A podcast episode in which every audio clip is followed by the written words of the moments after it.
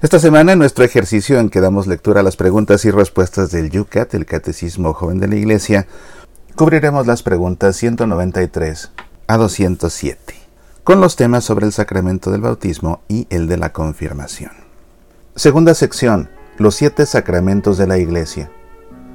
¿Hay una lógica interna que vincule entre sí a los sacramentos? Todos los sacramentos son un encuentro con Cristo, que es el mismo sacramento original. Hay sacramentos de la iniciación que introducen en la fe, bautismo, confirmación y Eucaristía. Hay sacramentos de curación, penitencia y unción de los enfermos. Y hay sacramentos que están al servicio de la comunión y misión de los fieles, matrimonio y orden. Los sacramentos de iniciación, el sacramento del bautismo. ¿Qué es el bautismo? El bautismo es el camino que lleva desde el reino de la muerte a la vida, la puerta de entrada a la iglesia y el comienzo de una comunión permanente con Dios. ¿Cómo se administra el bautismo? La forma clásica de administrar el bautismo es sumergir al bautizando tres veces en el agua. No obstante, en la mayoría de los casos se derrama tres veces agua sobre la cabeza, al tiempo que quien administra el sacramento dice, yo te bautizo en el nombre del Padre, y del Hijo, y del Espíritu Santo. ¿Quién puede ser bautizado y qué se le exige a un candidato al bautismo?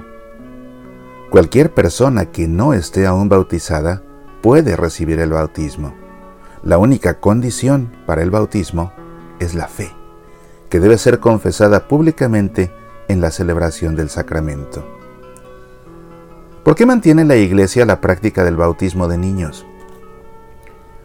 La Iglesia mantiene desde tiempos inmemoriales el bautismo de los niños. Para ello hay una única razón. Antes de que nosotros optemos por Dios, Dios ya ha optado por nosotros.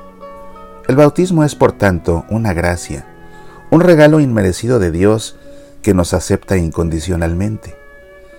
Los padres creyentes que quieren lo mejor para su hijo, quieren también el bautismo, en el cual el niño es arrancado del influjo del pecado y del poder de la muerte. ¿Quién puede administrar el bautismo? Normalmente es el obispo, un presbítero o un diácono quien administra el sacramento del bautismo. En caso de necesidad, cualquier cristiano e incluso cualquier persona puede bautizar, siempre que derrame agua sobre la cabeza del candidato diciendo, yo te bautizo en el nombre del Padre y del Hijo y del Espíritu Santo. ¿Es realmente el bautismo el único camino para la salvación? Para todos los que han recibido el Evangelio y han conocido que Cristo es el camino y la verdad y la vida, el bautismo es el único acceso a Dios y a la salvación. Al mismo tiempo es cierto, sin embargo, que Cristo murió por todos los hombres. Por eso pueden salvarse también quienes no tuvieron oportunidad de conocer verdaderamente a Cristo ni la fe, pero con la ayuda de la gracia buscan a Dios con un corazón sincero y llevan una vida según su conciencia. Este es llamado bautismo de deseo. ¿Qué ocurre en el bautismo? En el bautismo nos convertimos en miembros del cuerpo de Cristo, en hermanos y hermanas de nuestro Salvador e hijos de Dios. Somos liberados del pecado, arrancados de la muerte y destinados desde ese instante a una vida en la alegría de los redimidos. ¿Qué supone recibir un nombre en el bautismo? Mediante el nombre que recibimos en el bautismo, nos dice Dios, te he llamado por tu nombre, tú eres mío. ¿Por qué los cristianos deben procurar elegir en el bautismo los nombres de grandes santos? No hay mejores ejemplos que los santos y tampoco mejores intercesores. Si mi patrono es un santo, tengo un amigo junto a Dios. El sacramento de la confirmación. ¿Qué es la confirmación? La confirmación es el sacramento que completa el bautismo y en el que recibimos el don del Espíritu Santo. Quien opta libremente por una vida como hijo de Dios y bajo el signo de la imposición de las manos y la unción con el crisma, pide el Espíritu de Dios. Recibe la fuerza de ser testigo del amor y del poder de Dios con sus palabras y obras es entonces un miembro pleno y responsable de la Iglesia Católica. ¿Qué dice la Sagrada Escritura acerca del sacramento de la confirmación? Ya en el Antiguo Testamento el pueblo de Dios esperaba que el Espíritu Santo se derramaría sobre el Mesías. Jesús llevó una vida en un espíritu especial de amor y en total unión con su Padre del cielo. Este espíritu de Jesús era el Espíritu Santo, que anhelaba el pueblo de Israel. Y era el mismo espíritu que Jesús prometió a sus discípulos, el mismo espíritu que descendió sobre los discípulos 50 días después de la Pascua en la fiesta de Pentecostés.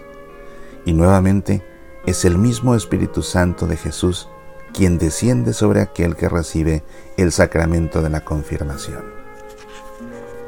¿Qué sucede en la confirmación?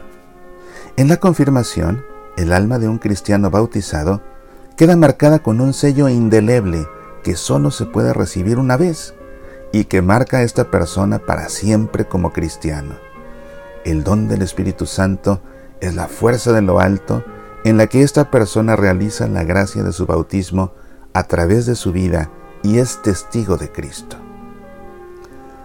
¿Quién puede ser confirmado y qué se exige a quien solicita la confirmación? Todo cristiano católico que ha recibido el sacramento del bautismo y que está en estado de gracia puede ser admitido a la confirmación. ¿Quién puede administrar la confirmación? El sacramento de la confirmación es administrado normalmente por el obispo. Si fuera necesario, el obispo puede encomendárselo a un sacerdote. En peligro de muerte, cualquier sacerdote puede administrar la confirmación. Hasta aquí las preguntas de este día. Continuaremos la próxima semana revisando aquellas que tienen que ver con el sacramento de la Eucaristía. Por lo pronto te invito a que revises tu Yucat para profundizar en estas preguntas, repasándolas nuevamente y leyendo las explicaciones adicionales que ofrece a cada una de ellas. Soy Mauricio Pérez, estas son Semillas para la Vida.